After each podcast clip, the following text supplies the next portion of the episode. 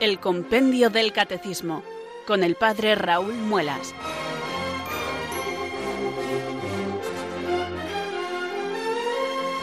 Muy buenas tardes, queridos oyentes de Radio María. Son las 4, las 3 en Canarias.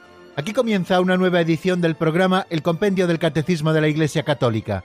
Reciban desde Talavera de la Reina un saludo muy cordial del Padre Raúl Muelas, que un día más les habla desde estos micrófonos de Radio María, la radio de la Virgen, la fuerza de la esperanza. Sed todos bienvenidos.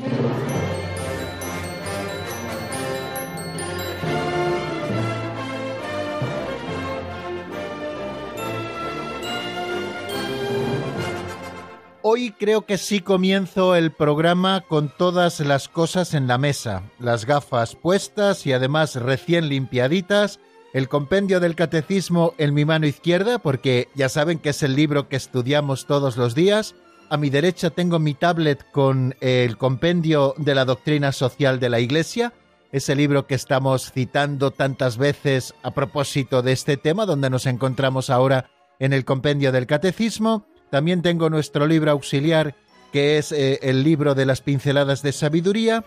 Tengo la oración al Espíritu Santo que hacemos cada día, que me la sella de memoria, pero por si acaso te quedas en blanco en el momento de decirla, bueno, pues por no arriesgar, pues tengo siempre escrita aquí la oración en una hojita que la tengo desde octubre del 2018, que fue cuando empezamos la andadura del compendio del catecismo, pues en esta hojita tengo la oración al Espíritu Santo que ya va estando un poquito gastada, ¿no? Porque aunque siempre la tomo con cuidado, pues ya saben que el paso del tiempo y el uso pues hace que los folios pues se arruguen un poquito. Y además, en esta oración tengo también escrito el número de teléfono de directo porque, bueno, ahora no le estamos dando porque hasta que no termine la pandemia y volvamos a la normalidad no podemos atender sus llamadas, pero pero bueno, tengo aquí apuntado el número de directo para decirle también cuando llegaba el momento. Tengo la hojita también con las canciones que vamos a escuchar hoy y tengo mis apuntes, o sea que creo que lo tenemos todo, queridos amigos. Estamos preparadísimos para empezar una nueva edición del programa El Compendio del Catecismo de la Iglesia Católica. Compendio porque resume autorizadamente ese otro libro que siempre nos sirve de referencia y que también tengo sobre mi mesa, se me ha olvidado decirlo antes, que es el Catecismo Mayor de la Iglesia, o sea, lo que se llama técnicamente el Catecismo de la Iglesia Católica, que nosotros, para diferenciarle de este nuestro, que es el compendio, pues le solemos llamar Catecismo Mayor, incluso algunos días en un alarde de confianza le llamamos el Catecismo Gordito.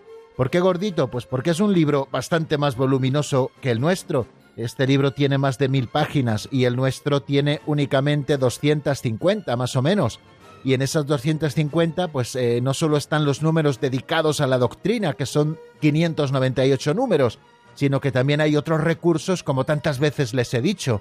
De ahí que les recomiende siempre tener el libro porque aparecen unos cuadros, unos grabados preciosos al comienzo de cada parte del compendio, también al comienzo de cada sección. Después también tenemos como subsidios esas notas al margen que son números que hacen referencia a las explicaciones que nos da el Catecismo Mayor, también tenemos como subsidios algunas oraciones comunes y también fórmulas de la doctrina cristiana, también tenemos como subsidio un índice analítico o un índice de materias que nos permite el poder buscar con rapidez pues sobre cualquier tema que nosotros queramos saber qué es lo que la Iglesia nos dice y nos enseña sobre el mismo, también un índice general. Bueno, pues como ven, es un libro que en 250 páginas no se puede ofrecer en más. Además, por poquito precio. Si ustedes compran la edición barata en rústica, pues está en unos 9 o 10 euros. Así al menos estaba hace unos meses. Y si compran la edición cara, la edición en tapadura, pues creo que está en torno a los 15 euros. Quiero decir que para lo que vale, cuesta poco, creo yo. Eh, entonces, todos podemos tener acceso a este libro y si no, pues pueden ustedes acercarse a su parroquia si económicamente no pueden y seguramente que sus sacerdotes estén encantados en ayudarles a comprar este libro porque como siempre les digo es un tesoro de doctrina y nosotros lo estamos experimentando aquí cada día. Bueno, pues para no entretenernos más y poder abordar pronto los números del compendio del catecismo, tanto aquellos que hoy vamos a repasar como aquellos a los que hoy nos vamos a acercar por primera vez en el avance de doctrina, Vamos a elevar nuestra plegaria al Espíritu Santo, porque verdaderamente esta oración sí supone el pistoletazo de salida para nuestro programa. Hasta que no nos encomendamos al Espíritu Santo para que venga sobre nosotros e ilumine nuestro pobre entendimiento y fortalezca nuestra débil voluntad para que podamos cumplir nuestro cometido, en realidad no estamos empezando. Así que vamos a comenzar como debemos, rezando así. Ven Espíritu Santo, llena los corazones de tus fieles y enciende en ellos el fuego de tu amor. Envía Señor tu Espíritu que renueve la faz de la tierra. Oh Dios, que llenaste los corazones de tus fieles con la luz del Espíritu Santo, concédenos que guiados por el mismo Espíritu, sintamos con rectitud y gocemos siempre de tu consuelo. Por Jesucristo nuestro Señor. Amén.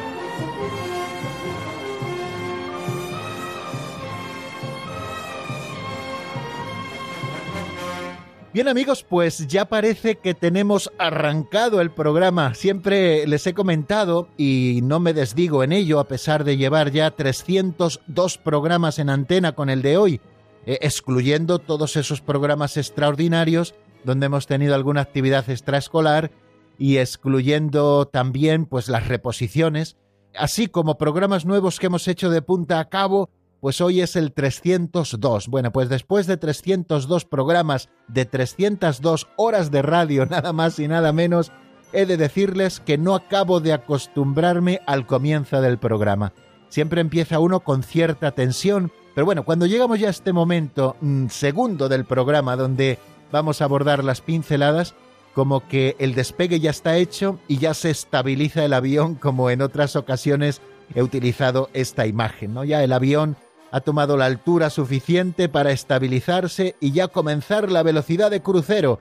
Y eso es lo que hacemos precisamente cuando abordamos estas pinceladas de sabiduría, que como bien saben, nos las planteamos como si fueran un aperitivo catequético. Y un aperitivo, pues es aquello que abre el apetito para luego poder abordar eh, los manjares de los primeros y segundos platos y el postre y todo eso en un banquete, ¿no? el aperitivo es fundamental porque, en primer lugar, nos ayuda a socializar y a entrar un poco en el banquete, y en segundo lugar, pues con esos manjares que vamos tomando de una manera así más escueta, pues luego nos preparamos para los platos principales. Esperemos que el hecho de tomar el aperitivo no les quite luego el apetito para abordar los números del compendio del catecismo, que es lo que a veces pasa cuando se tienen aperitivos muy copiosos. O también hemos dicho que es como el calentamiento que los atletas o los deportistas hacen antes de abordar también eh, el ejercicio fuerte para que no sufran los músculos, pues van calentando un poquito, van haciendo estiramientos y cuando los músculos ya están preparados, pues comienzan a hacer el ejercicio fuerte. Pues algo así hacemos nosotros con estas pinceladas de sabiduría que nos presta cada tarde don Justo López Melús. Vamos a escuchar si les parece la pincelada de hoy que se titula La fiesta del castillo.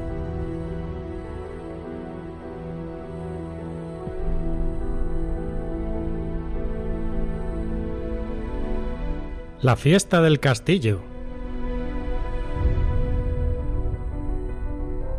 El pregonero del señor marqués acababa de leer un bando. Invitaba a todos sus súbditos al banquete el día de su cumpleaños.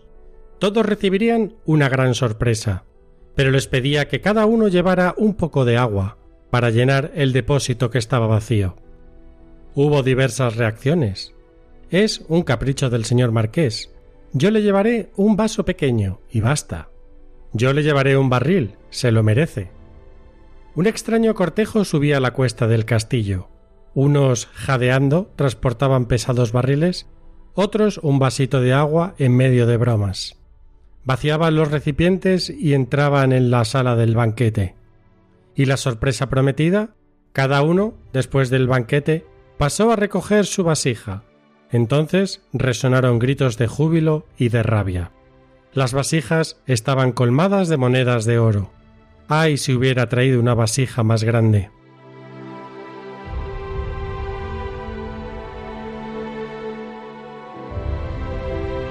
Qué interesante esta pincelada, queridos amigos, y también qué perenne su aplicación.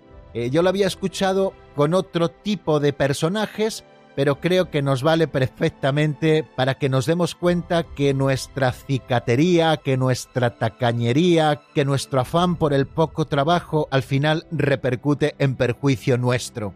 Aquel que vive la vida apoyándose en la ley del mínimo esfuerzo, pues al final eso repercute negativamente en él.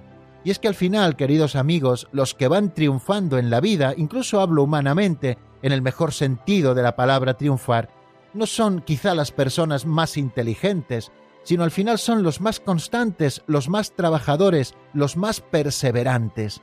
Y esto nos lo pone de manifiesto, queridos oyentes, esta pincelada que acabamos de escuchar.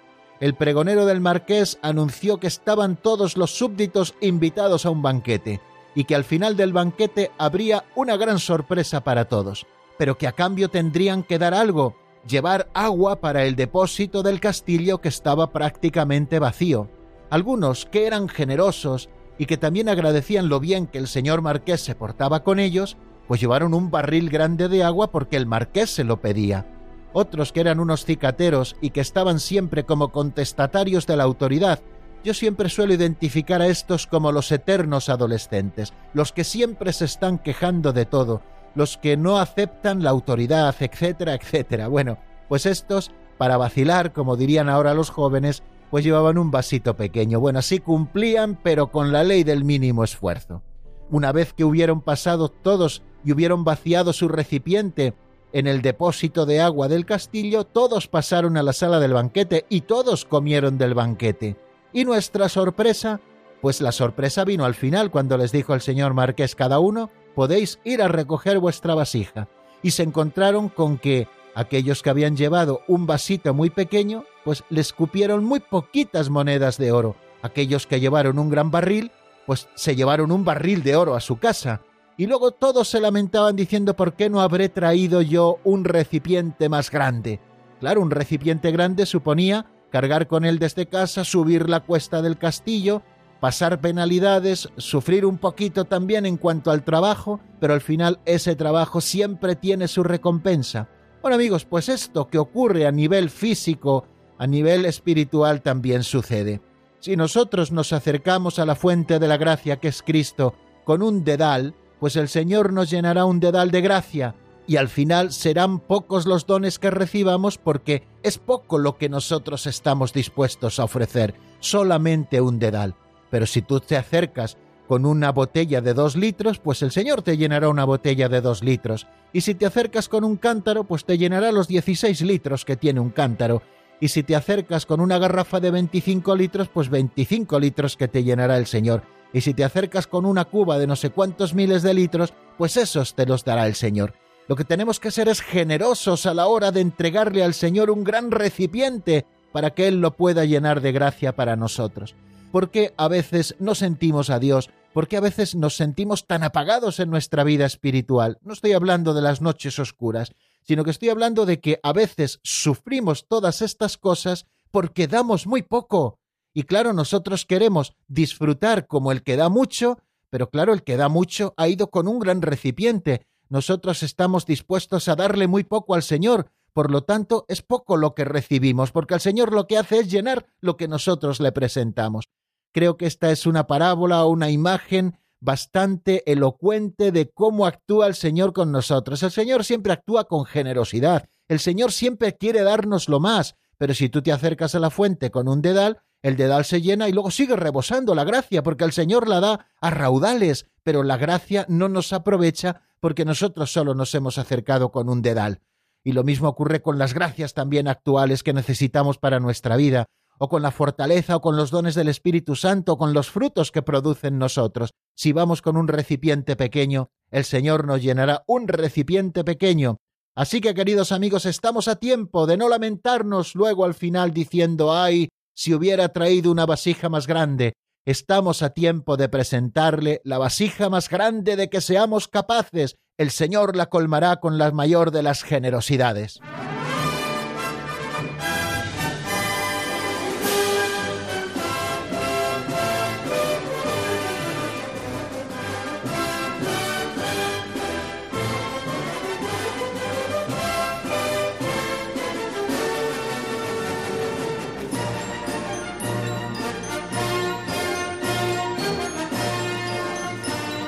No les he dicho antes, queridos oyentes, que también tengo la Sagrada Biblia sobre la mesa, que esa no puede faltar nunca, que algunos días a lo mejor ofrecemos algún pasaje y otros días no, pero la Biblia siempre tiene que estar presente. Y me acabo de dar cuenta al mirar hacia mi derecha, mientras sonaba la sintonía, de que es uno de los libros que tengo y que no había citado. Y como es el más importante de todos, pues permítanme que haga este pequeño paréntesis ahora que estamos comenzando la tercera parte del compendio del catecismo, en la que vamos a hacer repaso de lo visto en la última edición del mismo, o sea, lo que vimos en el día de ayer. Permítanme que les recuerde dónde nos encontramos. Ya saben que estamos en la tercera parte del compendio del catecismo, una tercera parte que se titula La vida en Cristo, o sea, la tercera parte que nos habla de la moral, de cuál es la nueva vida que ha de llevar el cristiano, el que ha sido regenerado por la fuerza de los sacramentos. Bueno, pues hay dos secciones en esta tercera parte. La primera sección, que habla de temas de moral fundamental y de temas de moral social, y luego también del Tratado de Gracia, de Deo Creante Televante, como decían antiguamente en la terminología teológica. Bueno, pues eh, la primera sección se titula La vocación del hombre, la vida en el espíritu, y aquí estudiamos en primer lugar la dignidad de la persona humana, hemos estudiado al hombre considerado en su individualidad tal y como ha sido creado por Dios, después un segundo capítulo nos acerca al tema de la comunidad humana, el hombre como ser social y por lo tanto este ser social le hace estar en relación con los demás y todo esto genera una serie de relaciones que deben estar marcadas también por el ámbito de la moral, es decir, que han de ser buenas y que han de tender al bien común. Aquí hay varios eh, títulos dentro de este capítulo segundo. El primero, el que habla de la persona y de la sociedad. Estudiamos en qué consiste la dimensión social del hombre. Decíamos que junto a la llamada personal a la bienaventuranza divina, el hombre posee una dimensión social que es parte esencial de su naturaleza y de su vocación. Hablábamos también de la relación que existe entre la persona y la sociedad, que la persona es y debe ser principio, sujeto y fin de todas las instituciones sociales. Hablábamos también de qué indica el principio de subsidiariedad. Indica que una estructura social de orden superior no debe interferir en la vida interna de un grupo social de orden inferior, privándole de sus competencias, sino que más bien debe sostenerle en caso de necesidad. Es un concepto precioso, muy apreciado por la doctrina social de la Iglesia. Y también hablábamos de qué más cosas se requieren para una auténtica convivencia social que no basta, queridos amigos, que todos cumplamos estrictamente las leyes, sino que para que haya una auténtica convivencia social se requiere en primer lugar respetar la justicia, por supuesto, y la recta jerarquía de valores, así como subordinar las dimensiones materiales e instintivas a las interiores y espirituales. Y cuando el pecado pervierte el clima social, pues ¿qué es necesaria? La conversión. Después hemos comenzado un título que reza así la participación en la vida social, y aquí, como les dije, hablamos principalmente de dos cosas. Hablamos en primer lugar de la autoridad de la sociedad y cuando la ejerce de manera legítima, y luego estamos hablando también del bien común. Ya definimos qué es el bien común. Decíamos que por bien común se entiende el conjunto de condiciones de la vida social que hacen posible a los grupos y a cada uno de sus miembros el logro de la propia perfección, y después ayer nos asomamos a otros dos números, el número 408, que supone el bien común, y el número 409, donde se realiza de manera más completa el bien común. Y luego seguiremos eh, en el avance de doctrina estudiando cómo participa el hombre en la realización del bien común, qué responsabilidades tenemos cada uno de nosotros en la realización de ese bien común. El bien común no es solo tema de la autoridad social, sino que también es tema de cada una de las personas que componen la sociedad. Y luego abriremos un nuevo título dentro de este capítulo, también importantísimo en la doctrina social de la Iglesia, que se titula La justicia social, al que le dedica el compendio cuatro números, a pesar de que ustedes pueden profundizar en ese compendio de la doctrina social de la Iglesia que yo les estoy recomendando porque allí está desarrollado de una manera mucho más larga. Bueno, pues vamos a repasar los números de ayer. Decíamos que el bien común es el conjunto de condiciones de la vida social que hacen posible a los grupos y a cada uno de sus miembros el logro de su propia perfección, y luego nos preguntábamos con el 408 qué supone el bien común. Y el número 408 nos responde de una manera muy ordenada y muy precisa con lo siguiente. El bien común supone, en primer lugar, el respeto y la promoción de los derechos fundamentales de la persona. En segundo lugar, el desarrollo de los bienes espirituales y temporales de la persona y de la sociedad. Y en tercer lugar, la paz y la seguridad de todos. ¿Veis? Eh, nos está hablando de tres ámbitos que deben darse siempre para la promoción del bien común. Para que el bien común sea una realidad, debe existir, en primer lugar, respeto y promoción de los derechos fundamentales de la persona. O sea, lo que llama el Catecismo Mayor el respeto a la persona en cuanto tal. En el nombre del bien común, las autoridades están obligadas a respetar los derechos fundamentales e inalienables de la persona humana. La sociedad debe permitir a cada uno de sus miembros realizar su propia vocación. La sociedad ni las autoridades no son nadie para cercenar las aspiraciones y la vocación de cada una de las personas que componen esta sociedad. Al revés, la sociedad debe permitir y facilitar que cada uno de sus miembros pueda realizar su vocación. En particular, el bien común reside en las condiciones de ejercicio de las libertades naturales que son indispensables para el desarrollo de la vocación humana. Nos dice Gaudium et Spes en el número 26, derecho a actuar de acuerdo con la recta norma de su conciencia, a nadie se le puede obligar a actuar contra su conciencia, a la protección de la vida privada, todos tenemos derecho a que se guarde nuestra vida privada y nuestra buena fama, y a la justa libertad, también en materia religiosa, la justa libertad de podernos determinar dentro del ámbito de lo que nos compete y también en materia religiosa. A nadie se le puede coartar el derecho que tiene a profesar su fe, sea cual sea. Quiere decir que la libertad religiosa ha de estar siempre presente para que exista el bien común y para que se respete a la persona en cuanto tal, es decir, sus derechos fundamentales. El Papa San Juan Pablo II en la Centésimus Annus hace una enumeración de cuáles son esos derechos fundamentales que ayer nosotros repasamos y que yo hoy vuelvo a leerles. Son los siguientes. El derecho a la vida del que forma parte integrante el derecho del hijo a crecer bajo el corazón de la madre después de haber sido concebido. El derecho a vivir en una familia unida y en un ambiente moral, favorable al desarrollo de la propia personalidad.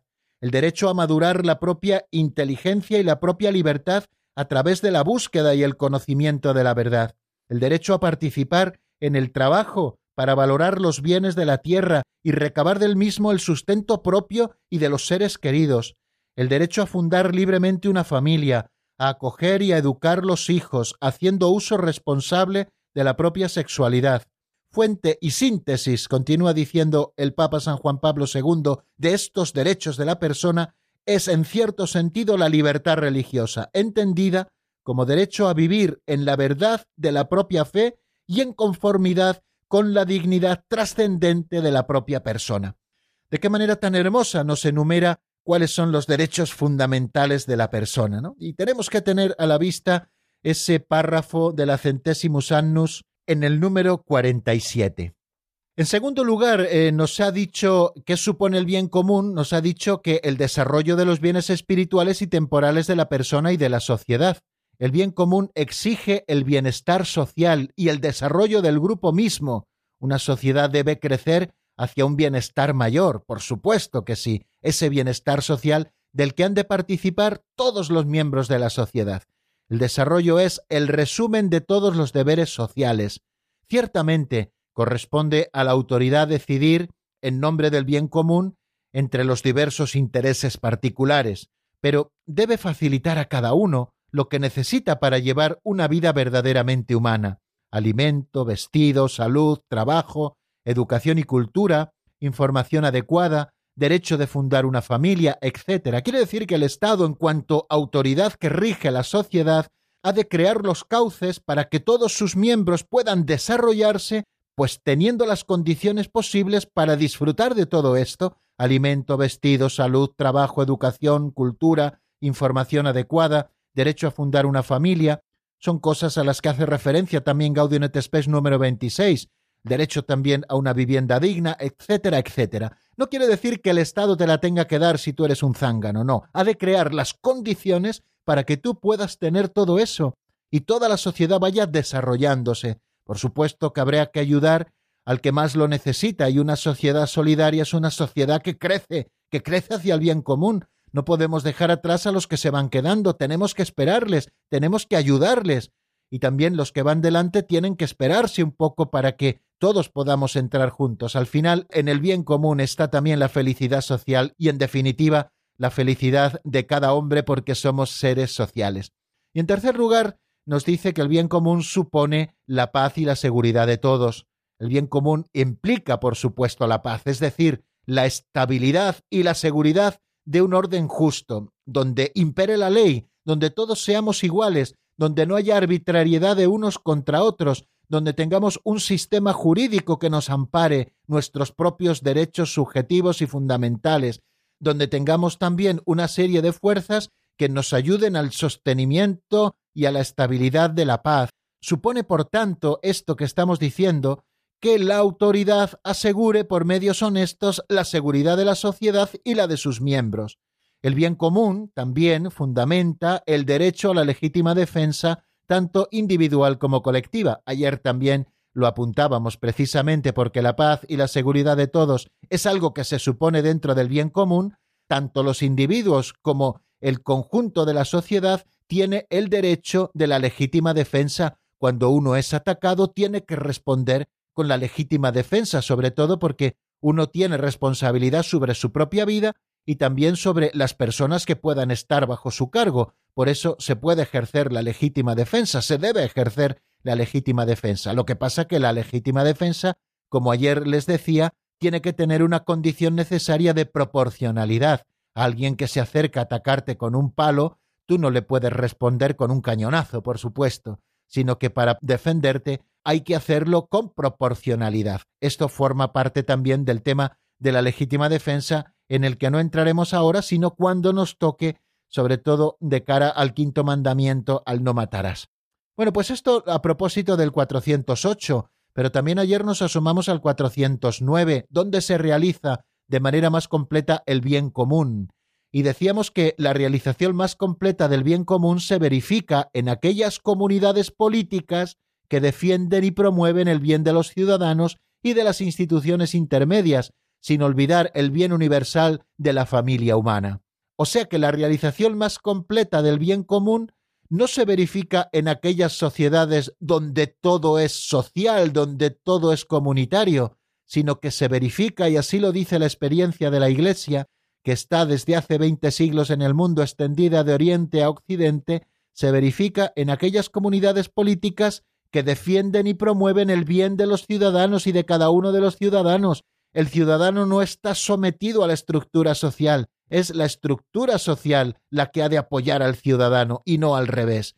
Por eso se nos dice que aquellas comunidades políticas que defienden y promueven el bien de los ciudadanos y de las instituciones intermedias son realidades donde se realiza de manera más completa el bien común, o sea, donde se promueve el bien de los ciudadanos y de las instituciones intermedias. Y quiero detenerme, como lo hice ayer, en la familia, aquellas comunidades políticas que promueven el bien de la familia, que custodian la familia, que protegen la familia, que ayudan a la familia, son comunidades políticas donde se realiza de una manera más completa el bien común, donde se ataca la familia, donde se destruye la familia, queridos amigos, y no miro para ningún lado, difícilmente se está desarrollando el bien común. Igual que promover el bien de los ciudadanos es defender el derecho a la vida desde el mismo instante de su concepción hasta su fin natural, cuando Dios lo decide, porque Dios es el dueño de la vida. Y se promueven las instituciones intermedias como es la familia, que al final es la célula vital básica donde se funda la sociedad, y también otras instituciones intermedias como pueden ser las asociaciones vecinales, como pueden ser otro tipo de asociaciones con otras finalidades donde se promueven todas estas instituciones intermedias, pasando también por el municipio, por el pueblo, por la ciudad, pasando también por las provincias, las regiones, o el modo con que esté dividido departamentalmente una nación, por ejemplo. O sea que aquella comunidad política que cuida a los ciudadanos y también las instituciones intermedias ve cómo se realizan de una manera más completa el bien común, sin olvidar nunca el bien común universal de la familia humana. Las interdependencias humanas se intensifican, nos dice el catecismo, se extienden poco a poco a toda la tierra, la unidad de la familia humana que agrupa a seres que poseen una misma dignidad natural implica un bien común universal. Esto requiere una organización de la comunidad de naciones capaz de promover a las diferentes necesidades de los hombres, tanto en los campos de la vida social, a los que pertenecen la alimentación, la salud, la educación, como en no pocas situaciones particulares que pueden surgir en algunas partes, como son socorrer en sus sufrimientos a los refugiados dispersos por todo el mundo o de ayudar a los emigrantes y a sus familias. Ven, tienen que existir también ese bien universal de la familia humana, porque al final tenemos todos una misma dignidad por el hecho de haber sido creados a imagen y semejanza de Dios. Tenemos todos una misma dignidad y todos tenemos que aspirar a ese bien común universal. De manera que las naciones más ricas han de cuidar de las naciones más pobres. Los hombres que más posibilidades tienen han de ayudar a los que menos posibilidades tienen. Y es que el bien común está siempre orientado hacia el progreso de las personas. Nos dice Gaudium et el orden social y su progreso deben subordinarse al bien de las personas y no al contrario. Este orden tiene por base la verdad, se edifica en la justicia y es vivificado por el amor. Pues hasta aquí, queridos amigos, el resumen de lo que vimos en nuestro último programa. Vamos a escuchar una canción de Esther Hernández titulada Eres mi refugio. Enseguida estamos nuevamente juntos.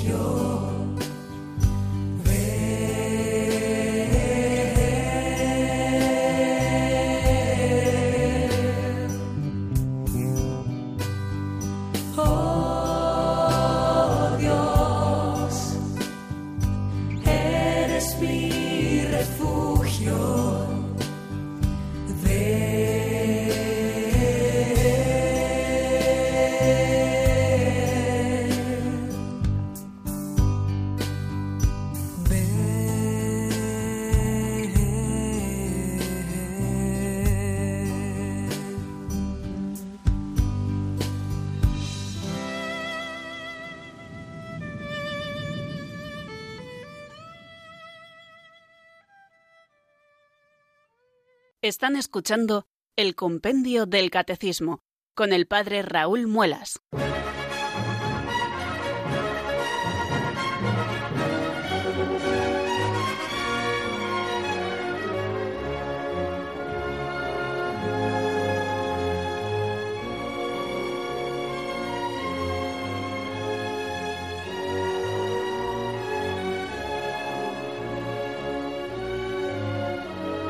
Permítanme, queridos oyentes, que salude nuevamente a aquellos oyentes que se han ido incorporando a nuestra sintonía y que les recuerde que estamos en Radio María y que estamos en el programa El Compendio del Catecismo de la Iglesia Católica, un programa que desarrollamos en esta franja horaria de 4 a 5 en la península, de 3 a 4 en Canarias, todos los días laborables, aquí en Radio María. Bueno, hemos estado viendo el bien común en general, qué es eso del bien común, qué supone el bien común, y dónde se realiza de manera más completa el bien común, pero ahora toca preguntarnos cómo podemos participar cada uno en que sea una realidad el bien común, y precisamente a eso se dedica el número 410, cómo participa el hombre en la realización del bien común. Vamos a escuchar qué es lo que nos dice el compendio, como siempre, en la voz de Marta Jara. ¿Cómo participa el hombre en la realización del bien común?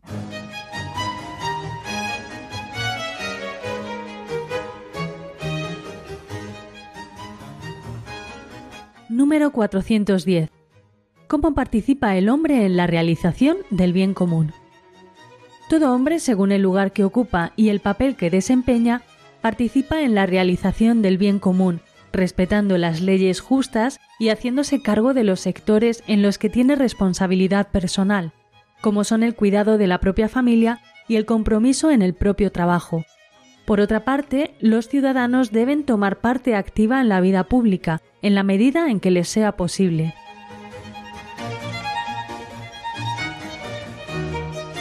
Bien, acabamos de escuchar cómo participa el hombre en la realización del bien común. Todo hombre, nos ha dicho el compendio, según el lugar que ocupa y el papel que desempeña, participa en la realización del bien común, respetando en primer lugar las leyes justas y haciéndose cargo de los sectores en los que tiene responsabilidad personal, como son el cuidado de la propia familia y el compromiso en el propio trabajo.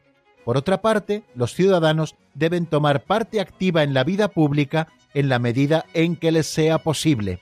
Voy a seguir, si me lo permiten, queridos oyentes, para la explicación de este número 410, el Catecismo Mayor de la Iglesia, que nos habla de responsabilidad y participación.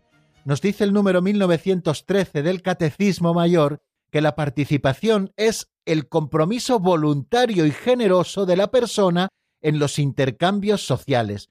Nos habla de que participar es comprometernos de manera voluntaria y generosa en los intercambios sociales, en nuestras relaciones sociales.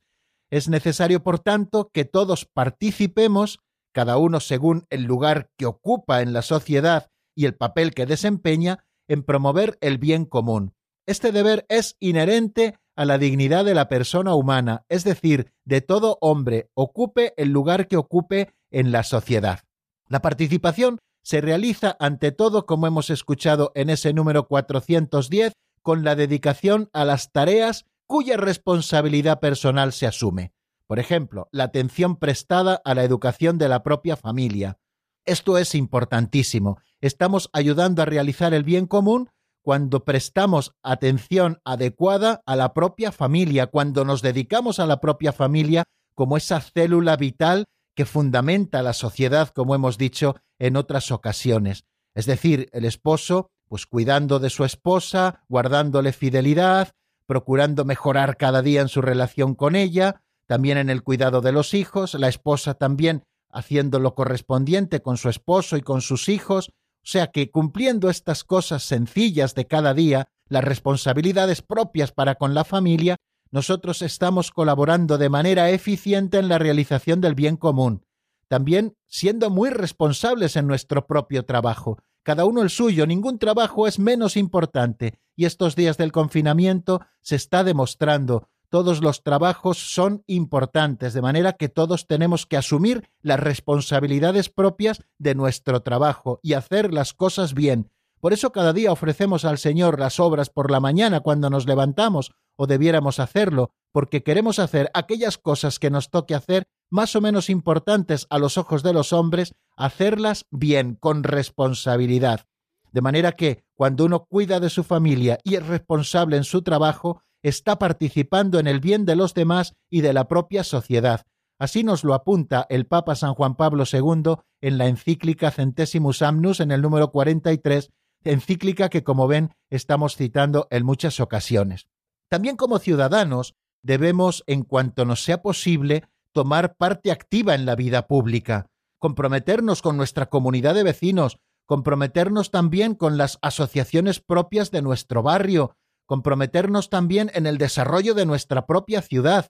Las modalidades de esta participación, nos dice el Catecismo Mayor, pueden variar de un país a otro o de una cultura a otra, pero como nos dice Gaudium et es de alabar la conducta de las naciones en las que la mayor parte posible de los ciudadanos participa con verdadera libertad en la vida pública, es decir, creando tejido social, que es al final el que hace avanzar una sociedad. Así también estamos, queridos amigos, buscando la realización del bien común y además realizando ese bien común. La participación de todos, nos dice también el Catecismo Mayor, en la promoción del bien común implica como un deber ético una conversión renovada sin cesar de los miembros de la sociedad.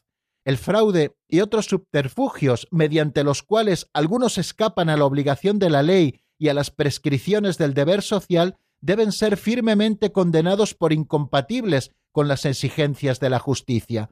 Por eso, queridos amigos, todos tenemos que pagar nuestros tributos, todos tenemos que pagar nuestros impuestos, todos tenemos que procurar que no exista corrupción en nuestras vidas, porque cuando hablamos de corrupción parece que solo nos referimos a la clase política. Todos tenemos que cuidar de vivir sin que haya fraude en nuestras vidas, cada uno con lo suyo, cada uno con lo que tiene, procurando mejorar, por supuesto, eso es lícito, eso es bueno, pero cada uno conformándose con lo que justamente le corresponde, ¿no?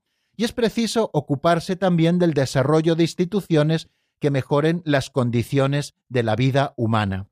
Y por último, a propósito de este número 410, en los referentes que encontramos en el Catecismo Mayor de la Iglesia, se nos dice que corresponde a los que ejercen la autoridad reafirmar los valores que engendran confianza en los miembros del grupo y los estimulan a ponerse al servicio de sus semejantes. La participación comienza por la educación y la cultura. Gaudium et Spes, la constitución dogmática del Concilio Vaticano II, nos dice en el número 31 que podemos pensar con razón que la suerte futura de la humanidad está en manos de aquellos que sean capaces de transmitir a las generaciones venideras razones para vivir y para esperar. Por eso es importante que sepamos subordinar los valores materiales a los valores espirituales, para que sepamos transmitir a las generaciones venideras una buena educación, una buena cultura, que les den razones para vivir y para esperar, y sobre todo para aquellos que vivimos la vida cristiana, transmitir también nuestra propia fe, que ha sido capaz de transformar nuestra vida y de posicionarnos en un estado constante de conversión que nos invita siempre a mejorar. Bueno amigos, pues creo que no vamos a decir más a propósito de este número 410, cómo participa el hombre en la realización del bien común. Participa respetando las leyes justas, haciéndose cargo de los sectores en los que tiene responsabilidad personal, como son el cuidado de la propia familia y el compromiso en el propio trabajo, y también como ciudadanos tomando parte activa en la vida pública en la medida en que nos sea posible, luchando contra el fraude y contra la corrupción, empezando por nosotros mismos para que se vaya extendiendo esta forma de vida de lucha contra el fraude, porque esto es condenable y va contra la propia justicia. Pues vamos a detenernos otra vez en la palabra y vamos a escuchar un nuevo tema musical, en este caso de Fray Nacho, titulado Solo a ti, una canción sacada del álbum Volver a ti. La escuchamos y enseguida volvemos nuevamente. ¿Qué puedo decir? Te amo solo a ti. No puedo estar sin ti. ¿Cómo amarte más? Si aunque lo intento cada día, pareciera que es baldía la insistencia con que mi alma ya te ansía.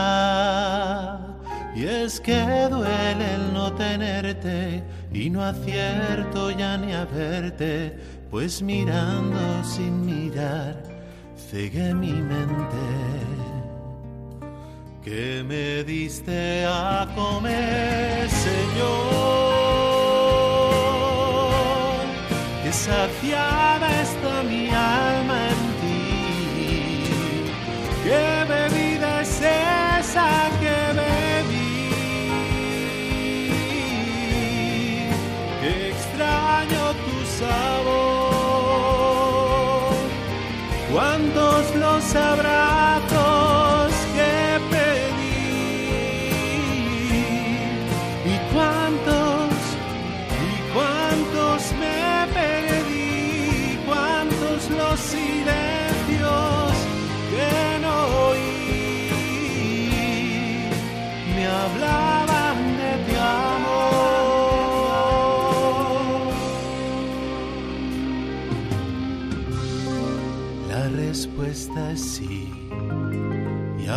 de verdad.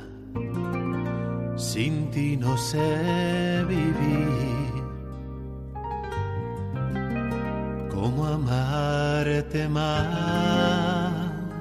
Si entre despistes yo me pierdo y ya no avanzo más que un trecho y a un tropiezo y solo doy palos de ciego. Si estas manos temblorosas tienen miedo a sostenerte y aún sin fuerzas y entre miedos me enamoras. Que me diste a comer, Señor, que saciada está mi alma en ti. ¿Qué bebida es esa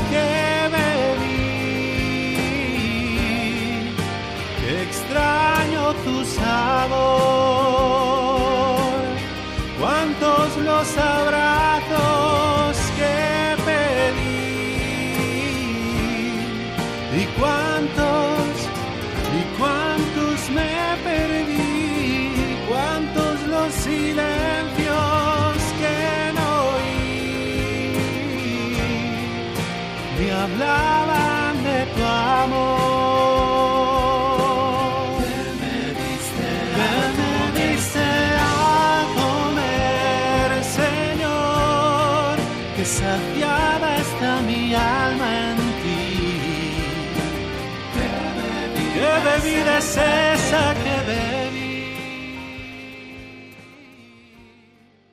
Están escuchando el Compendio del Catecismo con el Padre Raúl Muelas.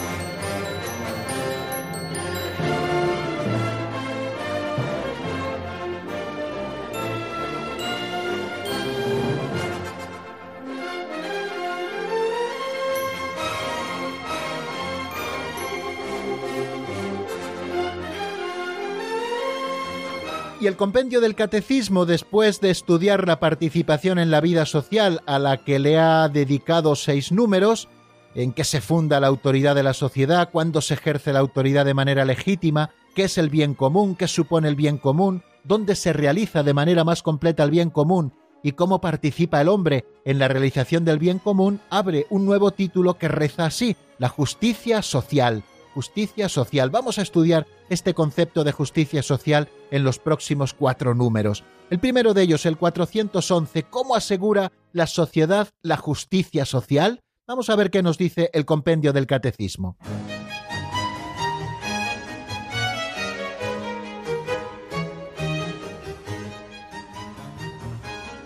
Número 411. ¿Cómo asegura la sociedad la justicia social? La sociedad asegura la justicia social cuando respeta la dignidad y los derechos de la persona, finalidad propia de la misma sociedad. Esta además procura alcanzar la justicia social vinculada al bien común y al ejercicio de la autoridad, cuando garantiza las condiciones que permiten a las asociaciones y a los individuos conseguir aquello que les corresponde por derecho.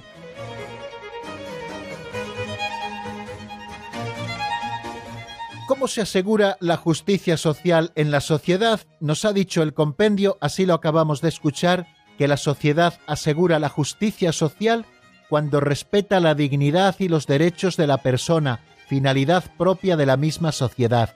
La finalidad de la sociedad es la persona, por lo tanto hay justicia social cuando se respeta la dignidad y los derechos subjetivos de cada una de las personas que la integran. Esta, la sociedad, además, procura alcanzar la justicia social vinculada al bien común y al ejercicio de la autoridad cuando garantiza las condiciones que permiten a las asociaciones y a los individuos conseguir aquello que les corresponde por derecho. Estamos hablando, por lo tanto, que para que se realice la justicia social es necesario el respeto de la persona humana. La justicia social solo puede ser conseguida sobre la base del respeto de la dignidad trascendente del hombre. El hombre creado a imagen y semejanza de Dios tiene una dignidad trascendente.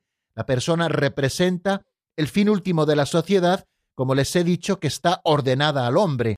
En la Solicitudo Rei Socialis, que es otro de los documentos pontificios del Papa San Juan Pablo II, donde se desarrolla la doctrina social de la Iglesia, se dice que la defensa y la promoción de la dignidad humana nos han sido confiadas por el Creador, y de las que son rigurosa y responsablemente deudores los hombres y mujeres en cada coyuntura de la historia. El respeto de la persona humana implica el respeto de los derechos que se derivan de su dignidad de criatura. Hemos estado hablando ya de esos derechos fundamentales. Estos derechos son anteriores a la sociedad y se imponen a ella. Estos derechos no nos los ha concedido graciosamente ninguna autoridad, sino que es Dios mismo quien nos los ha concedido y la autoridad debe respetarlos y promocionarlos. Estos derechos que son anteriores a la sociedad fundan la legitimidad moral de toda autoridad, menospreciándolos o negándose a reconocerlos en su legislación positiva, una sociedad mina su propia legitimidad moral. No vamos a hablar del aborto porque está deslegitimando toda sociedad que lo aprueba. Sin este respeto a los derechos fundamentales, una autoridad solo puede apoyarse en la fuerza o en la violencia para obtener la obediencia de sus súbditos. Corresponde a la Iglesia recordar estos derechos a los hombres de buena voluntad y distinguirlos de reivindicaciones abusivas o falsas. Por eso la Iglesia habla de doctrina social, queridos amigos. El respeto a la persona humana supone respetar este principio, que cada uno, sin ninguna excepción, debe considerar al prójimo como otro yo, cuidando en primer lugar de su vida y de los medios necesarios para vivirla dignamente. Es Gaudium et Spes quien nos lo indica. De manera que ninguna legislación podría por sí misma hacer desaparecer los temores, los prejuicios, las actitudes de soberbia y de egoísmo que obstaculizan el establecimiento de sociedades verdaderamente fraternas. Estos comportamientos sólo cesan con la caridad que ve en cada hombre un prójimo, un hermano. O sea que tenemos el deber de hacernos prójimos de los demás y de servirlos activamente, y esto se hace más acuciante todavía cuando éstos están más necesitados en cualquier sector de la vida humana. Cuanto hicisteis a uno de estos mis pequeños hermanos, dice el Señor en el capítulo 25 de San Mateo, cuando describe el juicio final, a mí me lo hicisteis. Y este mismo deber se extiende también a los que piensen y actúan de manera diferente a nosotros. La enseñanza de Cristo exige incluso el perdón de las ofensas, extiende el mandamiento del amor, que es el de la nueva ley, a todos los enemigos. La liberación en el espíritu del Evangelio es incompatible con el odio al enemigo en cuanto persona, pero no con el odio al mal que hace en cuanto enemigo. Nosotros denunciamos determinadas actitudes, no odiamos a personas, sino odiamos determinadas ideologías que van contra el bien común, que van contra la justicia social y que van contra todo esto que nosotros estamos tratando precisamente en este momento del compendio. Bueno amigos, y aquí tenemos que dejar nuestro programa de hoy porque no nos queda más tiempo. Desearles una feliz tarde y mañana, si Dios quiere, a las cuatro en punto en la península, a las tres en Canarias, abriremos una nueva edición del Compendio del Catecismo. La bendición de Dios Todopoderoso, Padre, Hijo y Espíritu Santo, descienda sobre vosotros y permanezca para siempre. Amén. Hasta mañana si Dios quiere, amigos.